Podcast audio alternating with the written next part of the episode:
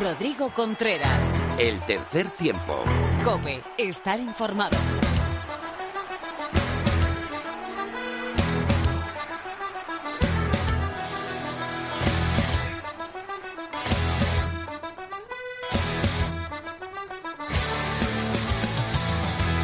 Hola, ¿qué tal? Bienvenido, bienvenida a una nueva entrega del tercer tiempo. Este es tu programa de rugby en la radio.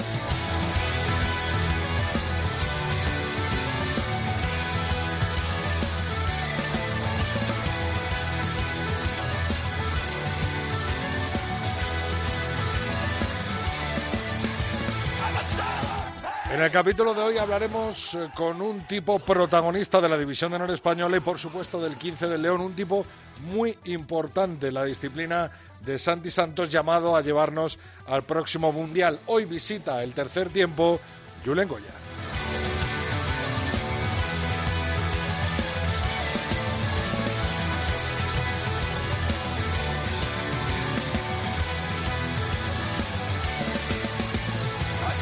También Lorena López nos traerá la actualidad del rugby femenino. Por supuesto que hablaremos con Mar Álvarez y tendremos tertulión con Pepe Ibáñez y Fermín de la Calle.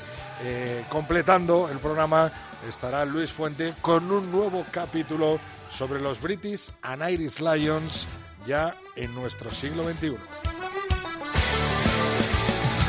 Estamos en Tres Tiempo Cope con número en nuestra cuenta de Twitter, Tercer Tiempo Cope en nuestra cuenta de Facebook y el tercer tiempo arroba cope.es nuestro mail.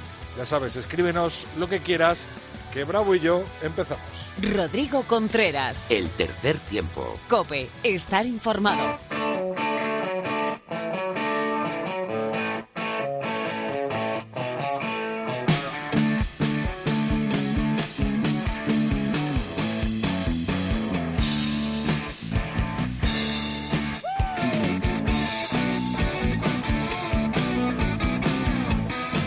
Bueno, pues hubo mucho, mucho rugby este fin de semana eh, representado en España con ese torneo Seven a nivel mundial, la élite mundial del rugby olímpico en Madrid, en el Estadio Central de la Universitaria.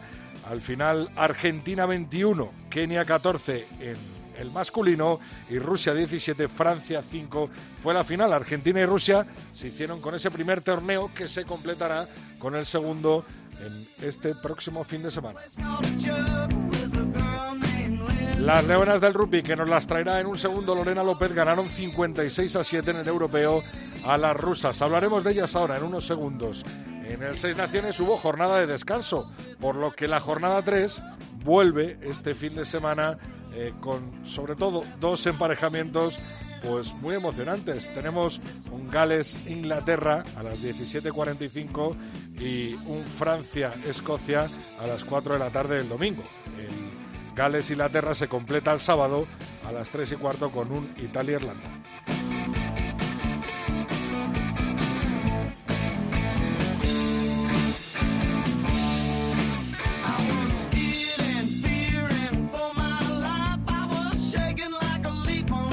En la división de honor masculina se jugó la última jornada con los siguientes resultados: Complutense Cisneros 51, Guecho 18, Brac 41, Les Abelles 17, Samboy 61, Ciencias Universidad Pablo Lavide Sevilla 32, Universidad de Burgos Bajo Cero 18, Barça Rugby 29, Santander Mazabi Independiente 22, Silvestre El Salvador 26, Jan Pordicia 16, Lexus Alcobendas Rugby 10.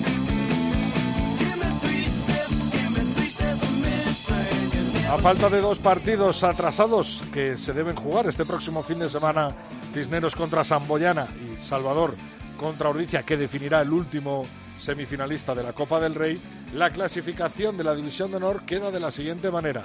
Brac primero 47 puntos, Lexus Alcobendas Rugby segundo con 42, Ampordicia y Universidad de Burgos bajo cero, tercero y cuarto con 37 puntos, Silverstone El Salvador 35 puntos. Y Barça Rugby cierra el grupo de arriba con 34.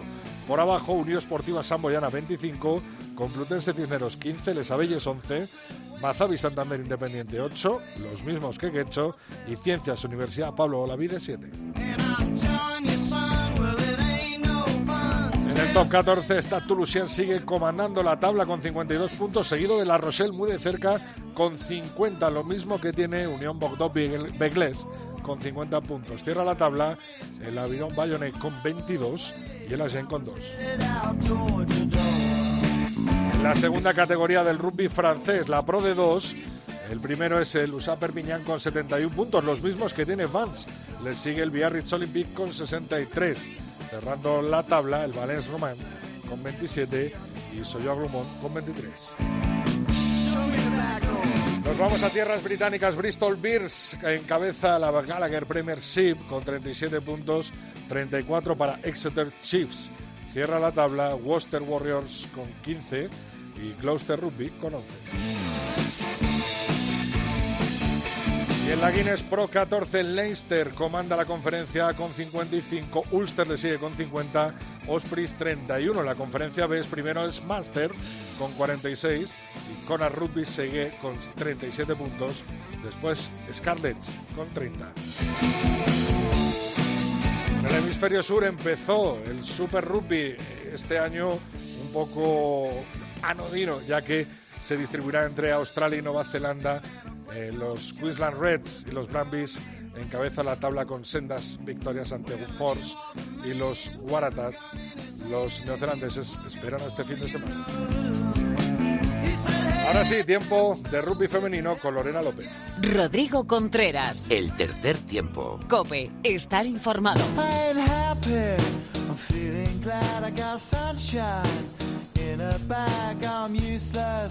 But not for long. The future is coming on. I ain't happy. I'm feeling glad I got sunshine in a bag. I'm useless, but not for long. The future is coming on. It's coming on. It's coming on. It's coming on. It's coming on. Bueno, pues sí es la sintonía de Lorena y madre mía, qué de rugby femenino hemos tenido este fin de semana. No te habrás aburrido, ¿eh, Lorena? No, ni tú. ¿Qué tal te fue por Guadalajara? Que además tú pudiste verlo de muy, muy cerquita. Sí, sí, in situ. Y para Teledeporte narrándolo, bueno, comentándolo. Nos narraba Javi López y un lujo, ¿no? Poder, aunque sea de cerquita, no, no, no, no pegados, pero muy cerca, ver a todas las leonas seleccionadas por, por Junque eh, y un gusto, ¿no? Verlas jugar eh, esperemos que vayamos a más y que podamos al final rematarlo contra Irlanda y en la final, ¿no? Pues sí, pero mucha envidia, mucha envidia me diste, porque además ha sido un partido muy, muy, muy interesante. Y vamos, creo que no miento si digo que en los primeros minutos estábamos todos bastante expectantes. No sé, al final había pasado demasiado tiempo desde el último partido oficial, tanto de las Leonas como de Rusia, entonces no sabíamos realmente cómo estaba cada uno. Pero bueno, por suerte para nosotras, las chicas de José Antonio Barrio Junque demostraron que siguen siendo la favorita para hacerse con este campeonato de Europa de 2020. Y durante lo que pasó es que durante los primeros minutos de juego, las rusas sí que impusieron un ritmo bastante alto y una dureza en los contactos que ya vaticinó mm, eh, Junque la semana pasada aquí, pero bueno, y lo sufrieron las leonas. Lo bueno es que después de un acertado drop de Amalia Argudo y un cambio de marcador, se ve que también cambió un poco el ánimo en las leonas y vimos cómo poco a poco fueron rehaciéndose y con paciencia comenzaron a entrar en su sistema de juego apoyándose en sus puntos fuertes. Eh, fruto de este trabajo, como te puedes imaginar, pues Rodri llegó el primer ensayo de Ana Pug, que sería, no sería el último, al que se sumaron dos marcas más, eh, la de Bea y la de Amaya Ervina, y así pues España se fue al descanso con un 20 a 7 en el marcador. En el segundo tiempo también fue más español que ruso, sobre todo a las fases estáticas. Eh, también gracias a dos mol llegaron dos ensayos más, los posados por María Calvo y Cris Blanco, eh, Junquea, hecho esta ventaja para hacer los pertinentes cambios y refrescar el equipo y juntas siguieron trabajando sumando fases y buenos movimientos Gracias a eso, Ana Plug eh, puso el sexto ensayo, Maika Bruce el séptimo, y el partido no terminó ahí porque faltaban dos ensayos más, eh, uno de Ana Pug y el otro también de María Calvo para terminar. Y como decías antes, el partido terminó con un 56 a 7 en el marcador, que supone pues pues un pasito más para llegar a ese Nueva Zelanda 2021. Eh, pero además la mirada está centrada ahora en este próximo sábado en el partido de, de Holanda contra Holanda, pero va más allá, ¿no?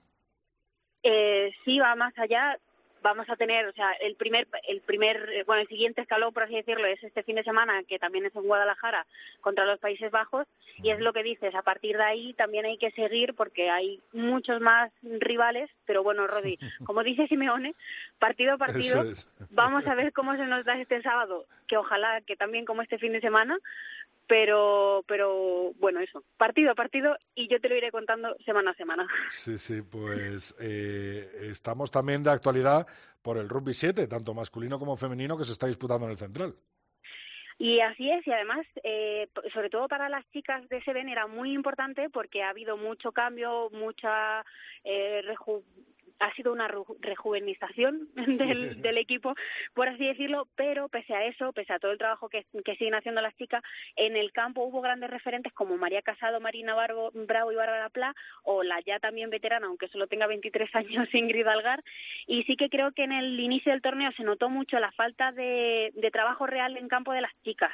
El ataque era un poco estático, los golpes no eran tan contundentes como la situación lo requería, pero bueno, igual que te digo lo malo, te digo lo bueno, y es que eh, poco a poco, a lo largo del fin de semana y también partido a partido, se pudo ver una evolución constante y de calidad en las chicas del equipo. Y es que individualmente yo te voy a destacar a Bruna Elías, pero también te digo que es que no hay que perder de vista a ninguna de ellas, porque no tienen nada que envidiarle, con todo el respeto, a las veteranas que ya le están dando ese relevo. Pero bueno, finalmente ganó Rusia a Francia en la final, que quedaron 17 a 5 y estos son pues dos equipos que van a pelear por los últimos billetes libres para Tokio en esta repesca mundial que se va a celebrar dentro de unos meses. Las jugadoras de Europa del Este ejercieron su dominio en las fases previas del torneo, en las que solo cayeron ante España. Las Leonas, como hemos comentado, fueron de menos a más. El primer día acumularon tres derrotas entre Francia, Polonia y Estados Unidos. Inauguraron la segunda jornada con una victoria ante Kenia y el partido por el quinto y el sexto puesto lo superaron también frente al conjunto eh, africano 12 a 10 en un partido en el que todo el protagonismo Rodi además fue para las más jóvenes que se nota, es lo que te digo, que se nota que le falta coger minutos y, poco más. Oye, en la división de honor eh, Iberdrola eh, ¿cómo, cuéntame, ¿qué ha pasado? Pues ya está el día. Parecía que esto no iba a llegar, pero este fin de semana disputaron los dos partidos que se habían quedado colgados y ya están al día. Por un lado fue el CRAS Residencia Rialta, que, que recibió en casa al Complutense Cisneros, que como te puedes imaginar, pues era un, diferente al habitual, pero igual de efectivo. El partido estuvo marcado sobre todo por errores de manejo que penalizaron tanto a las locales como a las visitantes. No llovía, pero de estas veces que el que no sé, que el, todo estaba mojado y parece que se, que se notaba. Finalmente, el, el, partido empezó a favor de las gallegas, que abrieron el marcador prontito, como en el minuto 10, con un ensayo de su centro de Claudia Barrio, pero desde ese momento la defensa azul-azul se puso en forma y el partido se convirtió en, en, una lucha continua en la que nadie parecía llegar a, fin, a, la línea de ensayo, vamos, de estos partidos que se quedan en el centro del campo todo el tiempo. Al borde del final, eh, la colegiala Celia Dávila ponía a las madrileñas por delante, pero en una agónica y última jugada, Alejandra Fernández conseguía posar y asegurar así una importante victoria para las chicas del CRAT por un 10, 10 a 7. Es que, Rodri, te digo, si yo sé que no tienes mucho tiempo, pero por favor ponte los últimos 10 minutos de este encuentro, porque de verdad que es de lo mejor y de lo más emocionante que he visto yo mucho tiempo. Y, y la verdad, el otro partido fue de el Majadahonda Sanse, que cayó de, lado de las, de las ruinas, y eso que tienen también otras tantas bajas, concretamente cinco, en, entre leonas de 15 y leonas de, de Seven.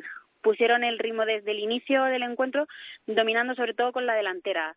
Eh, los contactos también fueron muy importantes y supieron transformar, en, o sea, aprovechar para aglomerar con su delantera y transformar con la tres cuartos. Así que eso lo que supone, Rodri, es que eh, las rinas, las, eh, las chicas de Majadahonda son son líderes de la liga con 19 puntos.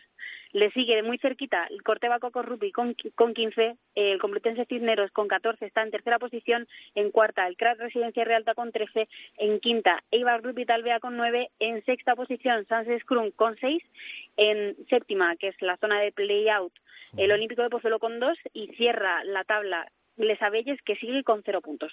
¿Ha habido algo de división de Noruega?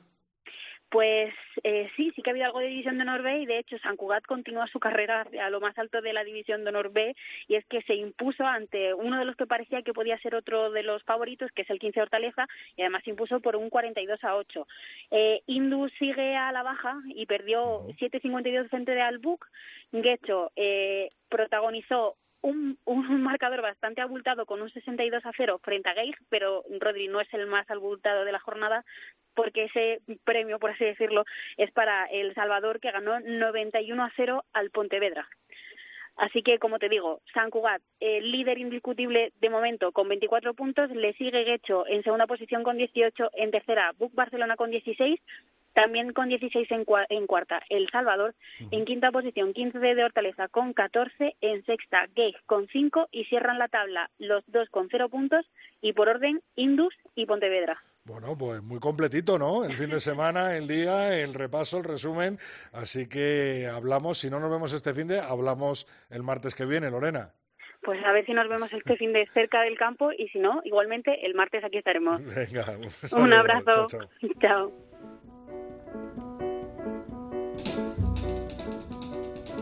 Rodrigo Contreras. El tercer tiempo. Cope.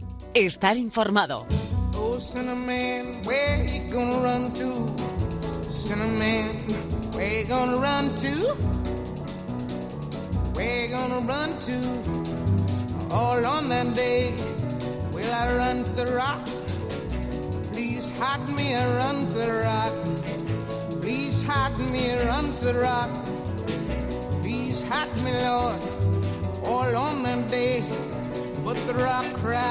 Sin duda alguna, todos los focos de esta jornada, de esta última jornada de División de Honor, estaban puestos en ese partido en Altamira. Ordicia recibía al Lexus Alcobendas Rugby y Ordicia de un golpe encima de la mesa al ganar, al imponerse a los madrileños. Tenemos con nosotros a uno de los motores de ese equipo del Goyerri y, por supuesto, de la selección española de rugby, un buen amigo, Julen Goya. Muy buenas. Hola, muy buenas. Julen, lo primero, enhorabuena, ¿eh? Vaya victoria. Muchas gracias. La verdad que muy sufrida, pero bueno, eh, cayó como agua de mayo. Se os veía pletóricos al final del partido, ¿eh? Sí, sí, no, la verdad que hubo muchísimo sufrimiento durante 80 minutos y, al final la euforia pues fue, fue tremenda, sí. Oye, vaya fin de semana te espera en casa, ¿eh? eh primero Alcobendas, después el Chami con la copa ahí eh, tal, y después España, madre mía, ¿no? Lo que, lo que, te, lo que tiene por delante. No, la verdad que viene una cuesta pues tremenda. Eh, di que para eso entrenamos, ¿no? Para jugar estos partidos que al final son eh, partidos durísimos, partidos que, que, tienes mucho en juego, como el de este fin de semana contra, contra Salvador, sin ninguna duda. Eh, aparte de para la Liga, como bien has dicho, vale para Copa. Eh, luego viene, bueno, empezamos con la clasificación de la Copa del Mundo de Francia. Entonces, bueno, todo va a ser cuesta arriba. Esperemos que las lesiones nos respeten y seguro que por nuestra parte pondremos todo y más para, para que se dé todo. Estos partidos, sean bonitos o feos, son siempre espectaculares, ¿no? como este contra Alcobendas, ¿no? Sí, la verdad que, bueno, eh, el marcador lo dice, ¿no? Eh, vamos 0-0 al descanso, 40 minutos de juego, ninguno es capaz de meter puntos, eh, contactos durísimos, placajes durísimos, hubo bastante ritmo, pese a que hizo muchísimo viento y, y bueno, pues te vas casi casi, pues bueno, eso, muy, muy cansado al descanso y te das cuenta de que el marcador ni se ha movido todavía y te queda otros 40 minutos de guerra. ¿Quién es el, jugador más duro de, hoy en día de Alcobenda, o por lo menos de, este fin de? Tenían muchos, ¿eh? pero me quedo seguramente con, con Tafili, diría. Eh, jugó con el número 7, el, samoano de Alcobendas, y la verdad que es un, delantero muy muy rudo, es eh, muy fuerte con el balón, eh, en defensa también es durísimo, muy bueno en el, breakdown, es un jugador muy completo, la verdad. Y me imagino que el próximo fin de lo habréis preparado, vamos, específicamente ese partido, lo tendréis entre ceja y ceja, ¿no? Sí, la verdad, bueno, eh, tenemos que recordar que es un partido aplazado, que ya que ya estábamos a punto de viajar hacia Valladolid cuando nos comentaron que, que se suspendía el partido y bueno, la verdad que la gente está con muchas ganas eh, sí que les hemos analizado algo, pero bueno, eh, la verdad que el foco está puesto sobre todo en nosotros, porque bueno, somos conscientes de que si lo nuestro lo hacemos muy muy bien, pues bueno, eh, seguramente eh, los puntos sean para nosotros, ¿no? igual que cualquier equipo del top 6, diría yo. Al final, cuando somos capaces de, de, hacer nuestro juego, de que se nos dé y de que el día esté a nuestro favor, pues yo creo que cualquiera de los seis de arriba pueden dar una sorpresa. Entonces, bueno, eso, intentar hacer lo nuestro de la mejor forma posible cometiendo los menos errores posibles y, y bueno, seguro que si hacemos eso estaremos contentos. ¿Con qué sensaciones saliste después del partido de Portugal? Eh, la verdad que muy buenas. Eh, no olvidar que, al final pues bueno, eh, somos por segundo año consecutivo subcampeones de Europa. Eh, Portugal venía jugando muy bien antes del parón del COVID. bueno, pues viene de ganar Rumanía, viene, viene a hacer muy buenos partidos. había que ver en los números, ¿no? Creo que solo España, bueno, éramos mejores en, en puntos anotados. Creo que teníamos algún punto más que Portugal. En defensa también estaba el tema muy cerrado y, bueno, era partido de, de vida o muerto, ¿no? Por esa segunda plaza. Eh, tuvimos bueno la, la, suerte de jugar en Madrid pese a hacer, ser a, puerta cerrada eso también es, es un hándicap y, bueno la verdad que muy contentos. Cuando ganamos muy contentos eh, con ganas de eso. Teníamos muchas ganas de, de, dejar de entrenar y empezar a competir que al final es lo que nos gusta y llevamos mucho tiempo concentrados mucho tiempo intentando hacer bien las cosas y bueno pues eso con la con la victoria pues eh, con un canto en los, en los dientes nos dimos. Qué tal los nuevos se parece que se adaptaron bien no sí sí sí sí la verdad oye bueno, había algún que otro jugador que, que no que no jugaron contra nosotros. Quiero recordar, según dijo Santiago, pues era la tercera línea, algún centro de Jonax que tampoco pudo venir, pero bueno, el equipo era muy completo, eh, muy completo. Están haciendo bastantes concentraciones de dos, tres días en Portugal, entonces bueno, eso también les ayuda a la hora de conjuntar y digo los pues nuestros, los nuestros. Ah, los nuestros, los nuestros, Eh, los nuestros encantados. Al final, eh, pues eso, eh, tenemos la mira esa que Santi lleva diciendo hace mucho tiempo, ¿no? Lo de Francia 2021. Creo que la gente está muy concienciada, eh, hay mucha ilusión y bueno, eh, como he dicho antes, no estoy seguro de que de que por falta de esfuerzo no va a ser y falta de ganas tampoco va a ser. Eso sí, cada vez más competido el puesto, ¿eh? Sí. No te digo nada, qué jugadores Bell, eh, Malí, me imagino que también vendrá en las salas también eh, con Jordi, esperemos, ¿sabes? De Jorba, y bueno, un montón de, gente, incluso el mismo Martín Alonso, ¿no? Que, que parece que, que también está en la órbita, ¿no? También, también, ¿no? La, pues eso es, esa es la suerte que tiene Santi, ¿no? Siempre dice que al final tiene, pues eso, cuatro o cinco jugadores muy competitivos por puesto. Eso al final es un lujo. No hay que olvidar que siempre hay lesiones, siempre un jugador llega, pues en un mejor pico, un poquito no pues eso no tan alto, entonces bueno, pues eso ya eh, analizar a Santi y el que los mejores 23 seguro eh, que van a llegar pues eso a cada partido, ¿no? Eso no significa que siempre sean los mismos, pero bueno, los que mejor estén seguro que los va a convocar Santi y, y, todos van a dar la cara. Bueno, yo estoy convencido que veremos a Julen Goya ahí presente como una de las piezas claves de, de esta selección que nos tiene que llevar hasta Francia 2023. Eh, eso está claro. La última, Julen. Eh, ¿Daremos la sorpresa el día 13 de marzo? 13 o 14, 14, ¿no? 14, 14 a las 12.45, sí, sí. Pues yo, yo creo que sí, yo creo que sí. La gente, como te he dicho, por falta de ganas y, de entrenamiento no va a ser.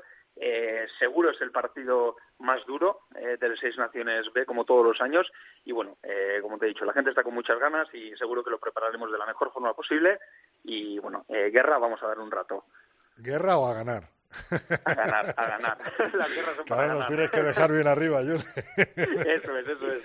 Guerra que no puedas ganar no se puede empezar, así que no, no, iremos a la guerra y, ganaremos. Eso es, eso es. Bueno, pues nos vemos allí el 14 en el Central de nuevo contra Georgia y este sí que ya cuenta para esa clasificación de Francia 2023. Julen, mucha suerte, tanto en la División de Honor y por supuesto con, con los Leones. Nos vemos prontito. Muchísimas gracias, ¿eh? Un abrazo, Agur. Un abrazo, chao, chao, Agur. Rodrigo Contreras. El tercer tiempo. Cope. Estar informado.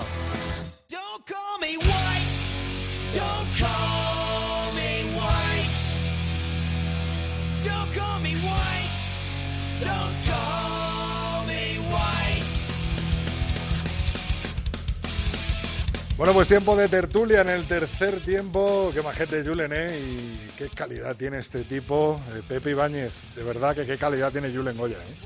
Ah, hola Rodrigo, buenas tardes. Sí, sí, un, auténtico crack. Sí, Fermín de la calle, muy buenas.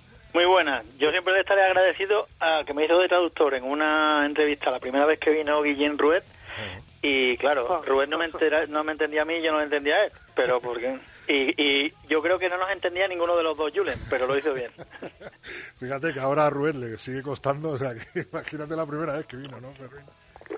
Sí, pero muy majete Rued y, y especialmente majete Julen, que además es un tipo, es un caballero. Vaya, vaya partido, ¿eh, Pepe? El de, el de Alcobendas allí en Altamira. Habíamos dicho que, que podía pasar cualquier cosa y, y al final ahí estuvo, ¿no?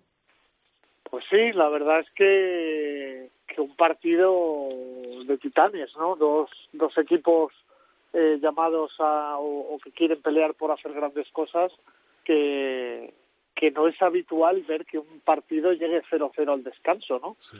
Y, y la verdad es que, que muy, muy competido hasta el final y lo que nos hace pensar que todos los partidos de la segunda vuelta van a ser igual de igual de exigentes. Y mucho ojito como, gane al Chami, Ordicia, ¿no? Eh, se pone ahí arriba muy, pero Sí, yo creo que, que puede llegar incluso a ponerse, bueno, si lo hace con bonus empataría al Covendas, si lo hace, eh, vamos, eh, si es una victoria normal eh, se quedaría un puntito, pero pero sí, sí escalaría Ordicia a esa tercera posición. Ahora que el Pepe Rojo no no se les da muy bien a, a los del Goyerri últimamente. Sí, sí, sí, la verdad es que sí. Eh, ¿Cómo viste tú esa victoria de, de Ordicia, Fermín? Bueno, eh, a ver, mm, apretado porque arriba está apretado, pero Ordicia es de los campos donde se, se, va a sufrir porque ya es un equipo grande. Hemos hablado muchas veces de que es un equipo que cada año va subiendo un escalón y, bueno, pues, eh, pues eh, digamos que se contempla la posibilidad de que se pueda perder allí. Es verdad que hubo contratiempos para Alcobendas y, y el partido se le escapó por poco, yo creo, pero mm, para mí es uno de los equipos que está llamado a, a por lo menos ser juez, si no protagonista, porque no llegan a meterse en las finales, si es de los que pueden robarte una victoria que te recoloque al final y, y quite factor campo y, y bueno, pues es, mm, si no es el derby de Valladolid, el, el Ordicia Alcobenda o Alcobenda Ordicia, lo mismo me da el, el otro partido grande ¿no? de, de la liga. Eh, Pepe, ¿se ¿ves al Chami o a Ordicia en semis de Copa? Pues es muy complicado. Eh, sí. Yo creo que el factor campo en, en la división de honor siempre te da una ventaja o un porcentaje de probabilidad más grande de obtener la victoria, pero es que creo que todo está tan tan igualado eh, sobre todo en el, en el grupo de, de, de arriba, bueno, en todo en general, ¿no? Porque luego ves a Cisneros que le ponen problemas al Covendas, ves a, a al Brac que, que no es hasta la recta final con dos ensayos rápidos cuando consigue un marcador abultado ante Les Abelles. Eh, eh, está todo muy igualado, ¿no? Yo si me tuviese que jugar un café a día de hoy, eh, por asegurar apostaría por, por el que juega como local. Ahora, eh, Ordicia ha demostrado este fin de semana que tiene una plantilla muy amplia y muy potente, ¿no? Eh, supo aprovechar muy bien los fallos, eh, sobre todo en, ese segundo ensayo de, de Julen, en un mal saque de touch de Alcobendas dentro de su 22, y luego supo sufrir ahí cometiendo quizás demasiadas infracciones sobre su línea de 5 y con esa mele que retrocedía, eh, para que no le consiguieran ensayo de castigo al Covendas y se llevase los puntos de Altamira. Pero bueno, eh, yo lo veo muy muy igualado, que la diferencia va a ser por muy pocos puntos, pero pero me jugaría un café por los de Juan Carlos Pérez, porque si no, a Teto, a, a, a Terrible y compañía les va a dar un infarto si no hay un equipo de Valladolid en las semifinales, ¿sabes? Entonces, como, como los queremos mucho y no queremos que su salud se vea eh, mermada, pues pues voy a jugarme un café por los del Boca. ¿Tú también, eh, Fermín, apuestas por, por el Chami? Sí, básicamente por lo mismo que dice Pepe, porque jugar en casa te tiene que dar ese plus y bueno, pues el Ordicia se lo ha dado, en este caso del partido que hablábamos y bueno, pues además eso, que sería gordo que no estuvieran ninguno de allí. Yo de todas maneras creo que que ha cambiado un poco la deriva del rugby español y lo estamos viendo en Copa, por ejemplo, y cada vez más les cuesta eh, meterse en bueno, ya no, ya no son finales entre los de Valladolid siempre, claro. y eso es bueno, cuanta más diversidad y más gente se meta, mejor. Pero eh, sí creo todavía que, que en el Pepe Rojo son fuertes los dos. Tirando del hilo que, que, ha dejado votando Pepe, eh, de los equipos de abajo de Cisneros y Samboy, precisamente ese es el otro partido que falta por jugar, que yo creo que estos dos equipos están un escaloncito por encima de los demás de abajo. Eh, parece que el equipo del Chucho Monzimán, Santander, Independiente, eh, ha apretado las pilas y está rascando o consiguiendo puntos o haciendo mejores partidos que al principio, ¿no, Fermín? Es que lo que nos sorprende o nos sorprendía era que estuviera tan tan bajo eh, el equipo de Chucho, porque Chucho es verdad que todos los años ha tenido mucho cambio de plantilla, tiene un grupo que se mueve bastante, que entra gente nueva, pero son jugadores que, digamos, son de su confianza, que trae él, que apuesta él por ellos, y aunque es verdad que al principio, al mover tanta gente, eso te genera, eh, bueno, pues que tienes, que necesitas una adaptación en el grupo, que se vayan conociendo, que vayan conociendo los automatismos de lo que intenta eh, poner Chucho, pero este año le estaba costando demasiado y el equipo estaba bastante metido abajo hasta el punto que estaba a punto de quedar muy descolgado. Sin embargo, hemos visto que en las últimas jornadas, bueno, pues o ha subido una velocidad o ha apretado un poco más las tuercas o simplemente que todo el trabajo que tenía desarrollado en la primera vuelta ha empezado a, a, verse en este tramo final y vuelve a ser un poco el independiente que todos medio conocemos, es más identificable, ¿no? Más reconocible. Pepe. Yo creo que todo ha sido una estrategia de marketing hasta que ha llegado el nuevo patrocinador. Claro, bueno, es verdad, Mazavi. Ha, sido, ha sido llegar Mazavi, eh, el grupo inmobiliario, y el equipo se ha puesto las pilas. No, bueno, ya, ahora en serio. Eh, yo creo que, que el club a nivel de estructura eh, ha debido tener la incertidumbre que ha provocado el perder a Aldro como como como patrocinador principal o, que bajase su aportación económica eh, pues todas esas cosas que están alrededor del deporte que no es deporte en sí eh, han debido influir no los cambios de plantilla eh, son frecuentes en todos los clubes y más en época de pandemia no también con el sorpaso de muchos jugadores de lo, de lo que era el, Club de Rugby Santander a Independiente, eh, pues adaptar todo eso, hacer que todas las piezas encajen, pues, pues será muy complicado, ¿no? Es cierto que, que los bisontes dieron síntomas muy preocupantes en los primeros partidos, ¿no? Recordemos que fue, por ejemplo, Burgos a San Román, que San Román siempre había sido un campo donde donde iba a dolerte, ¿no? De jugar allí era eh, significaba que te ibas a ir a casa con, con mucho dolor de, por los golpes de, de los bisontes y, y, les metió 50 puntos.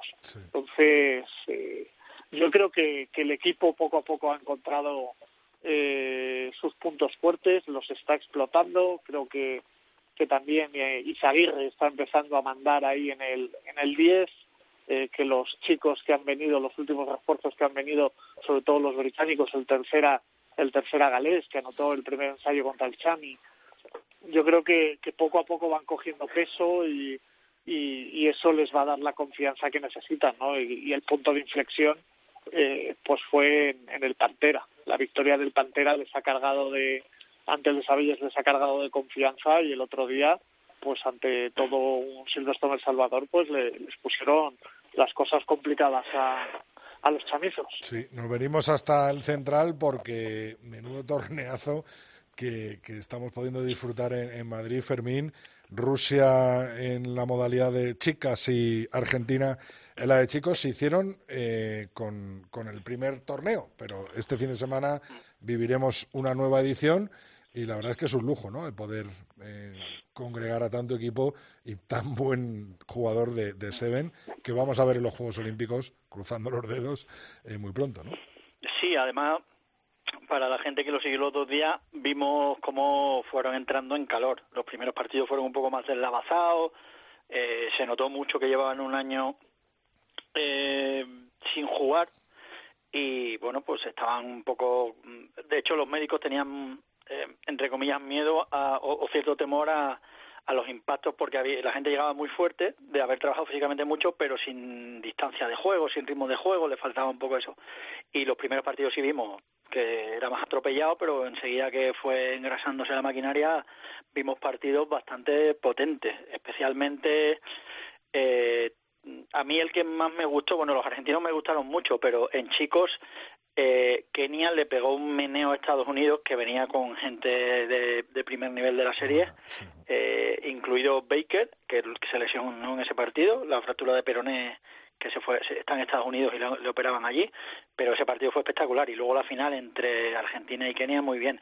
Y luego en chicas la rusa eh, las rusas son un equipo que está súper trabajado y que generan mucho desequilibrio afuera con Zorkova y Zorkova se infló a meter ensayos con la velocidad que tiene esa cría eh, porque es jovencita y bueno, pues la verdad es que muy bien y los nuestros lo esperado, gente en formación, equipos muy jóvenes, en los Leones y en las Leonas, pero durante el torneo fueron cada vez teniendo más personalidad los chicos, se quitaron un poco los nervios y vimos que, bueno, que hay buenos jugadores. Eh, falta mucho para competir con Argentina, Kenia y estas cosas de series mundiales, sobre todo ellos, pero yo creo que, que hay que ser positivos en, a la hora de las valoraciones. Sí, Pepe, en los equipos españoles eh, eso, mucha juventud mezclada con, con, esos comodines, ¿no? Que pueden usar tanto Feijó como de Matías, que son esos jugadores un poco más veteranos, ¿no? Que pudimos ver. Sí, eh, a ver, eh, yo creo que tanto Pablo como Pedro tienen que lidiar con el con el tema de habernos quedado fuera de los Juegos Olímpicos, ¿no? Eh, el no tener la urgencia de preparar los Juegos e ir con un equipo ya curtido y hecho eh, nos va a permitir anticipar ese relevo generacional que hay que hacer eh, en la selección, en las dos selecciones eh, de, lo que iba a ser el ciclo olímpico, ¿no?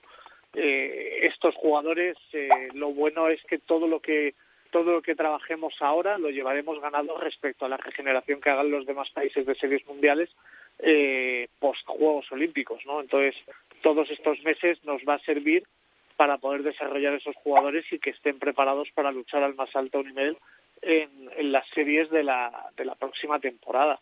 Eh, ayer, o creo que era ayer, o esta mañana hablaba con, con Tiki, que está llevando el tema de, de la Academia de Siete, ¿no? Y decía que, que cuando fueron a los Juegos o empezaron en series mundiales en el, en el 16, eh, pues los Juan Cano, Matías Tudela, César Sempere, pues todas estas eh, históricos del rugby español, eh, llegaban a las series mundiales ya con jugadores hechos, con 26, 27, 28 años, ¿no? Y con una trayectoria muy amplia.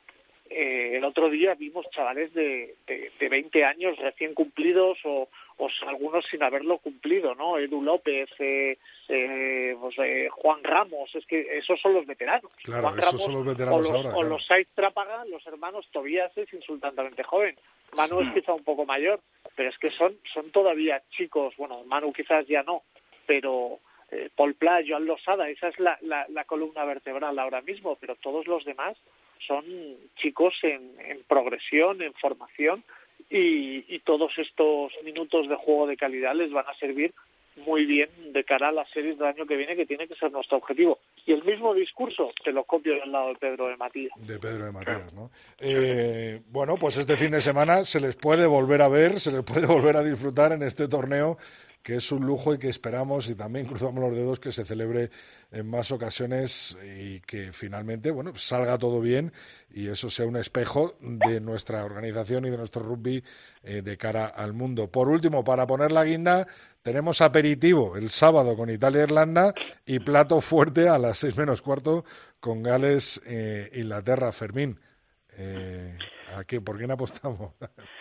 Bueno, Italia desafortunadamente yo creo que está dos escalones por debajo de todo y eso la, la convierte en víctima. Bueno, yo, yo creo que van a tener la cuchara de madera sí o sí. Y en el Gales-Inglaterra, a ver, Gales sorprendentemente es líder con Francia arriba después de ganar dos partidos. Yo creo que de forma casi casual por el tema de las eh, expulsiones de los contrarios. Es verdad que tiene su mérito porque, oye, ellos han hecho lo que tenían que hacer, que es defender bien, eh, competir con los rivales que tenían enfrente y, y, bueno, pues están ahí por méritos propios. Pero sí me da la sensación de que este partido, si no pasa nada raro y vuelven a expulsar a un inglés, que ya sería rocambolesco, pero bueno, lo normal es que Inglaterra le ganara porque es que además Inglaterra tiene que justificarse un poco porque está haciendo un torneo bastante flojito. Entonces, eh, es cierto que Inglaterra, que ha empezado a, con, de forma perezosa, si los tres partidos que tiene ahora, que además son contra los tres rivales gordos, por así decirlo, Francia, Inglaterra, o sea, Francia, Gales e Irlanda, si se ponen las pilas puede ganar el torneo tranquilamente porque está en su mano. Eh, entonces yo creo que vamos a ver a la Inglaterra agresiva y peleona que hemos visto siempre y, y para mí que es favorita para el torneo. y en el partido del domingo, Francia o Escocia. Es que el problema de Francia es que vamos a ver si tienen jugadores. O sea, con el tema del COVID y todos los positivos que hay, yo te diría que para mí es, favorita Escocia, porque Escocia mantiene el bloque y Escocia pues ha ganado a Inglaterra eh, la Calcuta y ha perdido porque tuvieron una expulsión eh, en un partido muy igualado con los galeses, con lo cual están en los partidos y van saben los que juegan y juegan a lo que están queriendo jugar, por así decirlo, y Francia el problema es que tiene tropecientos jugadores de baja, todo el staff técnico eh, y vamos a ver qué equipo presenta. Lo que pasa que, bueno, como tienen un grupo grande, pues será un equipo solvente. Pero claro, sin Dupont, con Entamar lesionado y con un montón de jugadores de importantes del 15 que, que les está llevando a liderar el Seis Naciones fuera por coronavirus, yo no me atrevería a decir que son favoritos, la verdad. O sea que al final tu apuesta Irlanda, Inglaterra y Escocia y Escocia, sí señor. Se, sí. Queda, se queda, todo en, en, UK. En, UK, eso es. Pepe, ¿tú? Ah, es muy Brexit, Fermín. Sí, sí, sí. sí, porque soy al lado de Gibraltar y ya me tira. Claro, claro, por eso te tira la tierra. Sí. Eh, a ver, yo eh, solo voy a coincidir con Fermín en, en, lo que va a pasar en Roma. Claro. No, eh, no, lo yo creo que no sé. Italia, Italia tiene la trigésima derrota consecutiva en en el zurrón. Creo que Irlanda además tiene que llegar herida después de, de perder eh, ante Francia en casa y ante y ante Gales en, en el Principality y, y, joder tiene que tiene que empezar a reaccionar porque si no a ver si Farrell no va a acabar el torneo, ¿no? Esa es otra de las cosas que, que preocupa mucho en el 15 del Trébol, ¿no? De a ver si, si, si este es el seleccionador adecuado para guiar a esta selección a un mundial donde, bueno, Irlanda tampoco nunca ha hecho nada, ¿no? Eh, el partido de Gales, eh, uf, es que Pivac re recupera mucha pólvora, ¿eh? Está Navidi, George North, recupera también a Jonathan Davis, eh, yo creo que, que Gales va a tener complicado Wayne Pivac hacer un, el 15 inicial porque vuelven jugadores de mucha calidad y como bien decía Fermín están primeros o son colíderes con con Francia por méritos propios, amén de las expulsiones de Fagerson, o sea, de Fagerson o de o de O'Mahony, ¿no? Sí. Entonces yo creo que jugando en casa van a tener opción, van a tener chance y si Inglaterra se estea ante un equipo que va a estar bien armado, eh, a lo mejor se lleva se lleva otra buena sorpresa, ¿no? Entonces yo voy a apostar por, Por los Gales. dragones. Sí, sí, sí. sí. Y en el Francia-Escocia, Francia. Y en Francia Escocia, yo mi apuesta, te lo dije antes de que empezase el torneo, creo que Francia va a ganar el Grand Slam. Eh, creo que pese a la, al impacto que ha tenido eh, la COVID en, en, para esta concentración, eh, la Autumn Nation Cup, eh, Galtier demostró que tiene fondo de armario de sobra para suplir a, al jugador que sea, ya sea Dupont, ya sea en Tamac, ya sea la tercera línea, eh, y creo que Francia en casa eh, va a ganar y va a ganar bien a Escocia.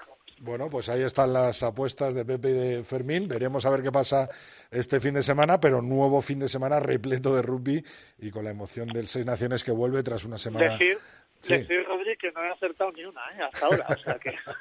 Bueno, yo, yo ando yo ando por ahí, Voy ¿eh? a No sé acertado, pero... Empezó bien David, ¿no? Creo recordar. Sí, sí, sí, pero vamos, estamos, estamos como para ir a echar el euromillón.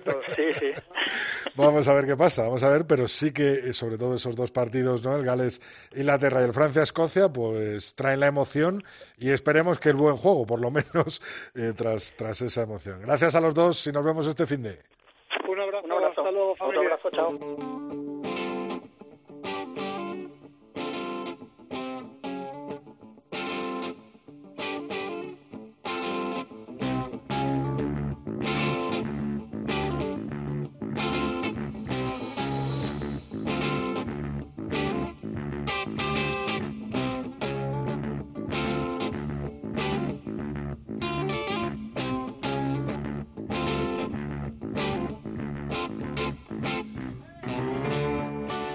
Pues la historia de los Lions va tocando a su fin y aún no sabemos bien qué va a pasar en la gira de este año, la de 2021.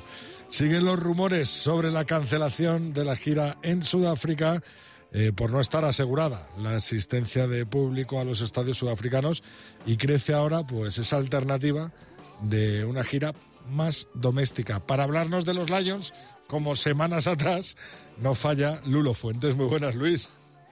¿Qué tal? ¿Cómo estás? Pues bien. Con incertidumbre, ¿no? Sí, sí. A lo mejor Australia, ¿te imaginas en España, eh? Una gira. bueno, ya se dijo, sí, ya se dijo en Australia. Ahora parece que lo último que se está comentando es una gira por el propio Reino Unido. Ayer salió, en los días anteriores ha salido el plan del gobierno británico para la desescalada, que es bastante ambicioso, que quieren tener todo más o menos abierto para junio, y se está diciendo que por qué los Lions no juegan en territorio británico e irlandés, eh, que suba a Sudáfrica y que ellos juegan en casa. Sería una cosa muy extraña, pero ya hablamos hace relativamente poco de la importancia que tiene el match day para el mundo del rugby, para el mundo de los clubes, de las selecciones, también para los Lions, eh, entonces, la oportunidad de tener los estadios llenos, aparte del ambiente y aparte de la mejor experiencia, pues quizás sea algo que pueda atraer a los a los organizadores para pensarse el cambio de sede por no, por no ir a Sudáfrica y tener los estadios vacíos y renunciar a todos los ingresos de entradas, de merchandising, de viajes y todo lo demás, lo que se está pensando. Así que una posibilidad ahora es que se juegue en casa, algo inaudito. Bueno, mientras sabemos o conocemos qué va a pasar ¿no? Eh, con los Lions en este 2021, eh, nosotros hoy nos vamos a dedicar a hablar de las últimas giras eh, que han hecho los Lions, ¿no? desde Sudáfrica 2009. Sí, vamos a hablar de las dos penúltimas, digamos, dejamos la última para la próxima semana, que ya cambiamos un poco de tono. Hoy vamos a hablar de la de 2009, exacto. Volvemos a hablar de, hoy vamos a hablar de 2009 y 2013. Además, si os acordáis, el, el último día Hablamos de la de 2005 de Nueva Zelanda, que se habían venido los Lions un poco de capa caída. Era el equipo que había formado eh, Clive Woodward, que era eh, un equipo muy potente, pero que había conseguido desunir completamente a los jugadores, dar esa imagen externa de arrogancia que tanto picó a los neozelandeses. Volvieron con el rabo entre las piernas, con todo derrotas, también contra los contra los maorís, con muy malas sensaciones. Así que el desafío de la gira de después, la de Sudáfrica 2009, pues era mayúsculo, porque aparte de ser Sudáfrica, que es un equipo muy potente, muy eh, físicamente muy duro, eh, pues también había que recuperar sensaciones internas de lo que era la, convocatoria de los Lions. O sea que ahí se, se juntó una serie de factores que hicieron que esta gira del 2009 pues fuese fundamental para la historia de los Lions.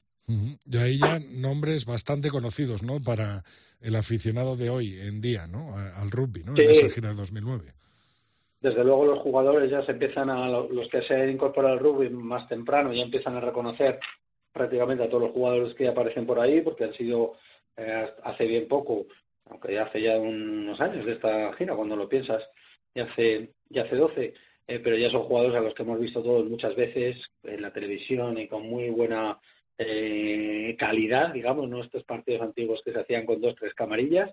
Y aparte, mm, bueno, el, la apuesta de la organización también muy simbólica a la hora de, elegir entrenadores y demás. El, manager de tour era Gerald Davis, de quien hemos hablado muchas veces cuando hemos hablado del Gales potente de los años 70. Curiosamente fue uno de los jugadores que no quiso ir a la gira del 74, de la que hemos hablado aquí, de la de los Invencibles, de las que el equipo que ganó todo y que cambió un poco la historia de los Lions. Gerald Davis no quiso ir, pero precisamente se van de manager a este tour a Sudáfrica, al país al que no quiso ir por, por por el conflicto del apartheid y sus posiciones al respecto. Llevan también un entrenador con muchísima experiencia en los Lions, en los Lions que se llama Gichan, que eh, había sido entrenador tres veces y había estado en la gira por Nueva Zelanda, con lo cual conocía bien los errores que se habían cometido y como iba a ser una gira muy difícil desde el punto de vista físico y hacía falta un tipo duro, el capitán no es ni más ni menos que Paul O'Connell, segunda línea, capitán de Irlanda, ese gigante sin pelo, que pelirrojo pero ya calvo, que infunde bastante respeto a los rivales, o sea que iba un poco con todos los Lions a ver qué pasaba ahí en, en Sudáfrica. Eh, además, el chip de los Lions cambió, ¿no? Eh, totalmente de cómo habían vuelto a cómo fueron en este 2009 con una positividad tremenda, eh, colegas entre ellos, además, ¿no? Los propios jugadores de los de los Lions y cambió el, el un poco lo que es el, el tema mental, ¿no? Eso es, eso es yo creo que uno de los cambios gordos que, que mete la nueva, el nuevo staff técnico. Se ve todo muy bien en un documental que recomiendo, ya te paso también los links, como hago siempre, que se llama Living with the Pride, un, documental hecho desde dentro de la convocatoria de los Lions en el que se ve además pues el buen rollo que impera, cómo son entre ellos colegas, aparte de haber sido rivales en todos los equipos del, del Cinco Naciones, Seis Naciones, eh, el, buen ambiente que impera y algunos especialmente graciosos. Eh, el documental es estupendo, no tiene ningún tipo de desperdicio y recomiendo a todo el mundo que lo vea, todo el que le gusten estas cosas. Incluso con ese buen ambiente, con ese staff muy experimentado, con una actitud muy diferente, el resultado del Tour es bastante agridulce. Eh, pierden el primer partido contra los sudafricanos, el primer test match, van ganando por las provincias y demás, partidos muy duros, pero pierden el primer partido, el test match. El segundo, eh, los daños mejoran muchísimo. Y eso que los sudafricanos emplean con una violencia especial, porque Salburgo le mete los dos dedos en los ojos en, el primer rack hay un rival a Fitzgerald, eh, Bakis bota casi le, revienta la cabeza un hombro, le saca un hombro a Adam Jones en un, en un rack, eh, además con muchos conflictos porque hubo protestas después de los Juegos Sudafricanos que decían que les habían que, que, que los comités de arbitraje estaban siendo especialmente duros. Bueno, aún así con esa con ese lío en ese segundo partido, los Lions llegan al final con el partido empatado y con 30 segundos que faltan, eh, tienen la posesión los Lions, tienen la posibilidad de lanzar el balón fuera, empatar el partido, habían perdido el primero, bueno, se lo jugarían todo el tercer partido, pero podrían ganar todavía, podrían todavía empatar la serie. Y Ogara, Renan Ogara, ese tipo normalmente frío y cerebral, se juega una Panambers que no sale bien, golpe de castigo en contra, y Mornstein, que era un, un cañón de precisión, consigue en el descuento tres puntos que hacen que pierdan los rayos el segundo partido. O sea que se ve muy bien en el documental cómo gritan desde el, desde el banquillo que tire el balón fuera, Hogara no lo hace, está muy bien montado esa escena, eh, recomiendo muy bien que se vea. Eh, define muy bien cómo fue, ¿no? Eso es. perfecto, se ve el ambiente desde dentro. Es que en los documentales esto realmente ves todas las charlas de dentro del vestuario, las charlas técnicas, los problemas de los entrenadores a la hora de elegir jugadores, cómo se emplean en los entrenamientos, cómo se relacionan entre ellos, cómo los que son suplentes ayudan a los titulares. Eh, y eso es lo bueno que saca los Lions de este tour, en el que pierden en, en, Sudáfrica, pero sin embargo vuelven con muy buenas sensaciones, eh, vuelven con la sensación de que se ha recuperado el espíritu del equipo y encima se tienen que ir cuatro años más tarde a un tour a Australia, es el 125 aniversario de los Lions y ya se ha recompuesto un poco el equipo, aunque el nivel de exigencia es enorme porque los Lions llevan sin ganar un test desde el 97, precisamente en Sudáfrica. Estaba todavía Martin Johnson de capitán. Eh, ya la sensación de que los Lions iban a volver a ganar se enfrentan en el 125 aniversario con los australianos en este Tour de 2013, que es otro de los tours importantes, muy recientes, pero es otro de los tours importantes y además tiene un nombre propio eh, que es Warren Garland, del que hablaremos la semana que viene un poco más. Galeses al eh, poder, ¿no? Con, con Sam Juan Barton de capitán, que había sido compañero de, de O'Connell, ¿no? En la gira anterior. Y, bueno, es que además O'Connell le mete, que había sido capitán anterior, le meten en la habitación con Warburton para que haga esta, eh, digamos, entrega de la capitanía más fácil para que el espíritu del equipo sea más fuerte. Y, y Warren Garland, que luego se va a quedar unos años eh, como entrenador de los Lions, es criticado precisamente porque tú dices, tira del equipo galés y mete jugadores galeses continuamente, es algo que le, que le supone bastantes críticas en el Reino Unido, en la prensa del Reino Unido, eh, pero veremos que la cosa, pues vamos, le va funcionando. Y se ve también en otro documental que recomiendo y cuyo link también te pasaré, que se llama Lions Row, en el que hay todo son dos horas de documental en el que se ve desde los entrenamientos a, de nuevo, las bromas internas. Hay una Simon Sigo que, recomiendo que se vea, que está más o menos al final del documental, bastante celebrada, que mucha gente habrá visto ya porque fue muy graciosa. Eh, pero se ve desde dentro cómo el ambiente vuelve a ser el mismo ambiente de la gira anterior por Sudáfrica, como con mayoría de galeses eh, la camaradería es estupenda. Los escoceses tienen un, un papel un poquito menos menos protagonista, pero bueno, es que claro, hay un montón de jugadores tremendos. Claro, sí, sí, bueno, que todavía siguen incluso, sí, sí. Sí, sí, está todo vale, sí, sí, Farrell, está ahí todo el mundo. Es el, es el último tour de O'Driscoll, es uno de los protagonistas también del tour, porque es su último, su último tour, eh, y con este buen ambiente, pues bueno, llegan al, al, al tour como tal. Empieza, el documental se ve estupendamente cómo llegan a Hong Kong a primer partido con, con los Barbarians y hay treinta y tantos grados y no sé cuánto de humedad y casi eh, les da un síncope y bueno, a partir de ahí empieza una gira en la que eh, por Australia que pierden un único partido en tres semanas y, y la serie pues empieza con un partido que ganan de forma agónica los Lions, falla Curly Bale dos golpes de castigo, uno en el descuento que les daría, les hubiera dado la, la victoria, eh, ganan los Lions el último partido, el segundo lo pierden exactamente igual, es Hasperi en este caso en el que no pasa un golpe de castigo en descuento, es ese segundo test match en el que hay esa imagen icónica en la que se ve a, George North que se lleva al hombro como si fuera una bombona de butano a, a Folau, eh, partidos muy espectaculares con ya una realización y una calidad de imagen tremenda y todo eso se ve en este documental que es estupendo y se llega al, al último partido del test, al tercer partido de la serie, al último test, eh, con un punto para cada uno de los equipos, uno para Australia, uno para los Lions, y ahí es donde pues se produce la noticia del Tour. Eh, con O'Connell lesionado, Warburton lesionado, el capitán iba a ser O'Driscoll y O'Driscoll no va ni convocado al partido. Hubo una polémica tremenda. una, una gatlada, o galada, o Warren galada. yo recuerdo es algo de lo que habló aquí la prensa, pero en el Reino Unido fue increíble, en Irlanda ni te cuento, Garland bajo presión porque había llevado, creo que en el partido, nombra a 10 galeses para el partido, eh, para el equipo titular y con toda esa presión le sale bien a Garland, los 10 galeses y sus cinco compañeros acaban metiéndole 41 puntos a Australia en el último test. Los Lions ganan un test por primera vez desde el 97 y la cosa empieza a, a enderezarse y a tener muy buena pinta, a seguir el rumbo que había pillado en el 2009 y cambia mucho la historia de los Lions a pesar de que Odrisco se queda fuera de lo que iba a ser su último partido, ya tenía 34 años, su último partido con los Lions, a pesar de eso, Garland y Odrisco son bastante buenos amigos todavía. Sí, Garland en, estado puro, ¿no?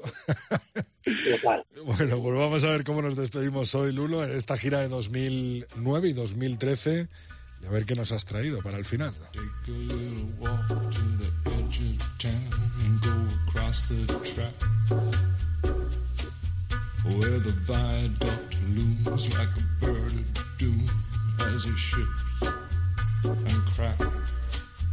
Where secrets.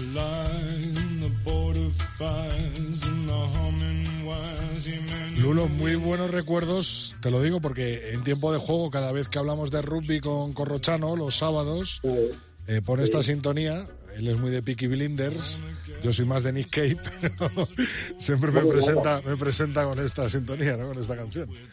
Red Right Fan, de Nick Cave, y como te dices, la sintonía de que abre Peaky Blinders, que es por lo que lo conocerá mucha gente por la serie, más que sin saber a lo mejor que es de Nick Cave, que es, bueno, como hemos hablado hoy de los australianos que se fueron con derrota, pues es un poco como un homenaje poner a Nick Cave, que es uno de los iconos del rock and roll y del post-punk ahí en, pues iba a decir en Australia, pero es que realmente en todo el mundo, con una carrera que ha estado entre Berlín, Londres y, Australia, ahora mismo vive en, el Reino Unido, un directo espectacular que recomiendo a todo el mundo, con los Bad Seeds, que es su, última, su último grupo, su grupo de referencia, aunque también sigue haciendo cosas, o seguía hasta hace poco con otro grupo, Grinderman, que, que son más o menos los mismos, Empezó con otro grupo, Birthday Party, vamos, hablamos de un tipo que es un coloso del mundo del rock and roll.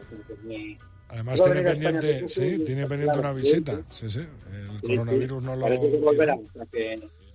Pues yo creo que, no, habrá entradas para dentro de dos años, pero bueno, que tenga ocasión de ahí, ahí queda. Nick Cave y sus Bad Seeds cerrando este capítulo de los Lions. Buen repaso ¿eh? que nos estamos haciendo, ¿eh, Lulu?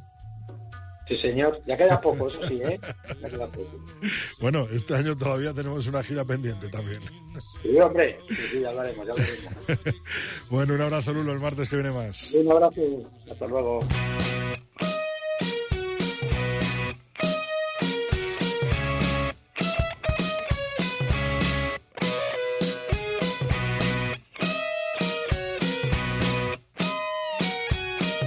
Rodrigo Contreras. El tercer tiempo. Cope, estar informado.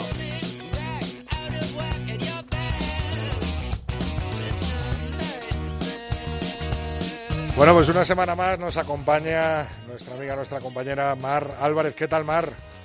Hola, Rodrigo, ¿qué tal? Bien, se te vio por el Seven, ¿no? Sí, sí, mientras tú estabas en, el 15, en Guadalajara, nos repartimos, efectivamente. Cubrimos todos.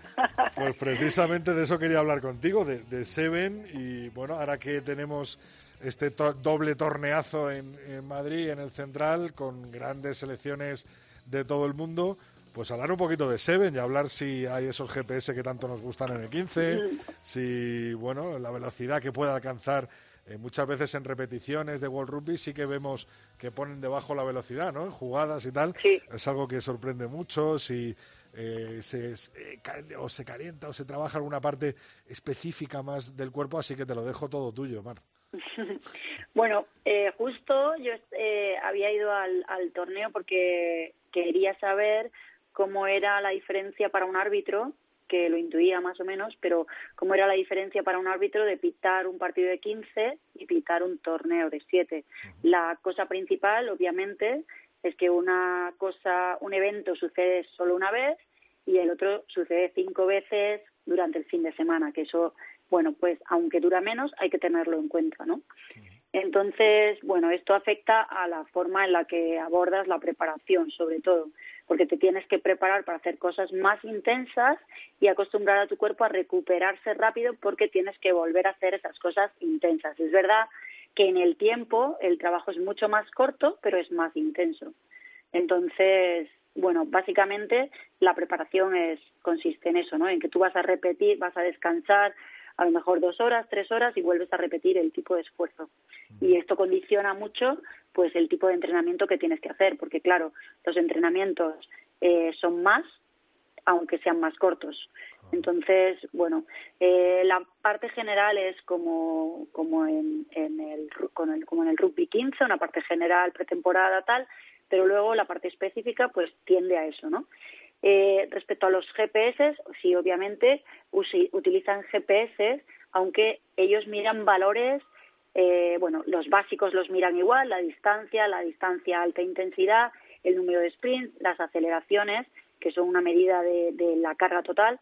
Y luego, por ejemplo, hay otros, como hoy lo hablábamos con los entrenadores del femenino y el masculino, las repeticiones de alta intensidad, que para nosotros es un, como un indicativo de fatiga, ellos no las tienen tan en cuenta porque siempre son repeticiones de alta intensidad. O sea, es como son tan poca gente eh, en el campo, pues tocan a muchas acciones por jugador, cosa que en el rugby 15 tocamos a menos acciones porque los roles funcionales son más específicos. Entonces, bueno, los jugadores se reparten, se reparten más el número de acciones. En el rugby 7 tocan a más acciones, con lo cual, con lo cual esta cosa de repetir acciones de alta intensidad con poca recuperación sucede todo el rato, que es algo que evaluamos en el 15 como positivo cuando hay gente que tiene ese dato muy alto, pero claro, es tan alto en 7 que no que no se tiene en cuenta porque todo el mundo lo hace, no es comparable entre unos jugadores y otros porque casi todo el mundo lo hace. Claro, no se podría comparar hoy o mezclar el 15 con el 7, lógicamente los resultados de cada uno. Eso es, sí. Eh, en cuanto en cuanto a um, distancia, bueno, pues es muy diferente porque obviamente es mucho menos tiempo. Y en cuanto a un indicativo relativo que utilizamos nosotros, que son los metros por minuto, pues depende del tipo de juego. Entonces, ellos pueden alcanzar y ellas eh, 140, 150 metros por segundo, pero bueno, hay partidos de 15 donde cuando el balón está en juego también se alcanza eso. O sea que bueno, esto depende un poco del tipo de juego, el tipo de árbitro, bueno, si, si hay más o menos paradas, más o menos patadas, bueno, condiciona eso, ¿no? Pero sí, se utilizan GPS y lo que vemos sobre todo es que hay más posibilidad de sprint porque hay más espacio. Y si ves, por ejemplo, es una de las cosas que he visto analizando eh, el trabajo de los árbitros. La frecuencia con la que un árbitro hace un sprint en Seven es mucho más alta que la frecuencia con la que hace un sprint en 15. No te podría decir la frecuencia exacta, eh, el número de sprints por minuto, pero obviamente es mucho mayor y tiene toda la lógica del mundo si lo piensas, ¿no? Hay mucho más espacio, mucha más posibilidad de que se rompan las defensas. Y, y bueno, pues esta es una de las cosas que hemos visto, que hay más sprints, entonces eso condiciona el tipo de entrenamiento que hacemos, porque obviamente los sprints y los cambios de dirección son las cosas que no tienen que ver con el contacto que más lesiones causan. Entonces el jugador tiene que estar preparado para la cantidad de sprints y cambios de dirección que puede hacer en un partido de siete. Es decir, si un jugador de 15 en un partido de 80 minutos puede hacer seis, entre 6 y 12 sprints, uno con mucha suerte, ¿eh? Son tres cuartos con mucha suerte, puede hacer eso. Bien especificado. Eso es. Imagínate en uno de Seven que puede ocurrir eso en un solo partido. Entonces, claro, nuestra, nuestros sustratos no se recuperan tan pronto, la posibilidad, la posibilidad de lesión es muy alta. Por eso hay que entrenar ese gesto eh, para, para estar preparados, porque la mejor forma de prevención para eso es prepararte para ello, entrenarlo. Entonces, bueno, básicamente es, eso que también hay menos también hay menos contacto en el Seven, ¿no? eso, es, menos contacto también es más tiempo de juego. Eh, eso también pasa en partidos de 15, que lo hemos hablado algún día, eh, que nos sorprendió que subían mucho las intensidades ahora que en la liga hay tantas diferencias de nivel con respecto a otras temporadas. Nos, nos sorprendió que el equipo que está a un poco más de nivel, claro, sube muchísimo la intensidad. Cuando tú antes, previamente, en una situación de otras temporadas, te esperabas un partido eh, más relajado, esta temporada para el equipo que tiene más nivel sube mucho la intensidad, porque las defensas son más flojas, entonces es más fácil romper las defensas, hay muchos más metros a alta intensidad. Al final, a la larga, se convierte en una semana que es dura para el jugador. Hombre, tan dura. no todo el mundo, claro, se puede meter ahí en un campo y además es que, claro, las medidas son las mismas, recordamos a todo el mundo que nos escucha y, y lógicamente los jugadores son menos de la mitad, ¿no? En el, en el Seven, por, por lo que. Y el espacio al que tocan es más del doble. pues algunos se ha preguntado por qué son 15 minutos, 7 y 7, o por qué son, ¿sabes? No, lógicamente es el, el doble de espacio por. Y, y además, si has visto en casi todos los partidos, bueno, en casi todos no, pero hubo bastantes expulsiones, lo que hace que los equipos estén con 6 que ya sí que es mucho menos de la mitad, eh, con seis eh, bastante tiempo del partido, o una parte importante del partido, dos minutos. Sí, efectivamente, efectivamente. Pues muy interesante, Mario, creo que ha quedado bastante claro, yo lo asemejo a cuando entrenaba carrera continua o sprint, ¿no? Aunque dentro de la carrera continua podías tener más cambios de, de, de, de, aceleración, ¿no? O hacer incluso dentro de un sprint, pero lógicamente no es lo mismo, ¿no? No es lo mismo hacer 10 sprints seguidos que, yo qué sé, media hora o 40 minutos de carrera continua, ¿no? Sí, mm, eh, es, así a grosso modo más o menos es eso, una cosa es sostenida, una intensidad media sostenida durante 80 minutos, con muchas paradas, y la otra es una alta intensidad en un espacio muy corto de tiempo. Pero lo tienes que repetir varias veces al día. Pues, Entonces, esto es una cosa muy chula del Seven que en los medios de recuperación y el trabajo que tú hagas entre partidos es una cosa súper importante. Y, y claro, para los preparadores físicos es como muy chulo porque puedes manejar la nutrición, los medios de recuperación, eh, no sé, el calentamiento, el enfriamiento, que es muy chulo. Hasta la misma mente, ¿no? Hasta el mismo coco de cara sí, entrenador. Obviamente también, no salirte y seguir concentrado para el siguiente partido, ¿no? Sí, sí. Pues sí, muy interesante, Mar. La verdad es que este fin de nos vemos allí. Sí. Voy a intentar escaparme, a ver si me entre, entre Guadalajara y mi casa, a ver si paso por el central. Muy bien, pues allí nos vemos. Y si no, el martes que viene en el tercer tiempo. Muchas gracias, Mar. Muy bien, adiós.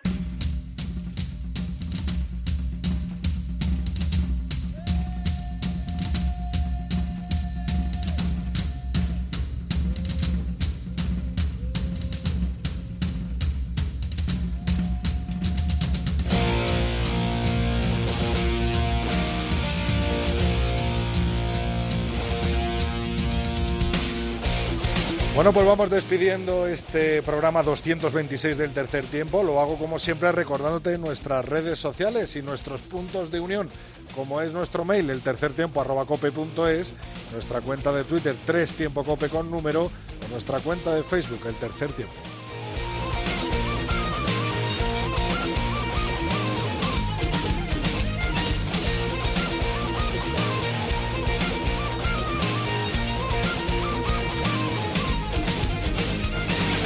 También tus comentarios, como siempre, protagonistas en esta recta final, en este broche final de cada programa. Olivier Saint Germain nos decía, eh, a raíz del Last Man Standing eh, promocional de la gira de los Lions que nos contaba Luis Fuentes en la semana pasada, es absolutamente genial el vídeo, pero os habéis fijado en el minuto 1.24 que hay un Lion escondido detrás del poste. Pues si lo queréis ver, lo tenéis en nuestra red de Twitter en nuestra cuenta de Twitter. Es el Last, Man Standing, que seguro que si has entrado alguna vez al rugby, seguramente has jugado también. Eh, vuelve un poco eh, la polémica y vuelve el debate entre eh, directos, diferidos.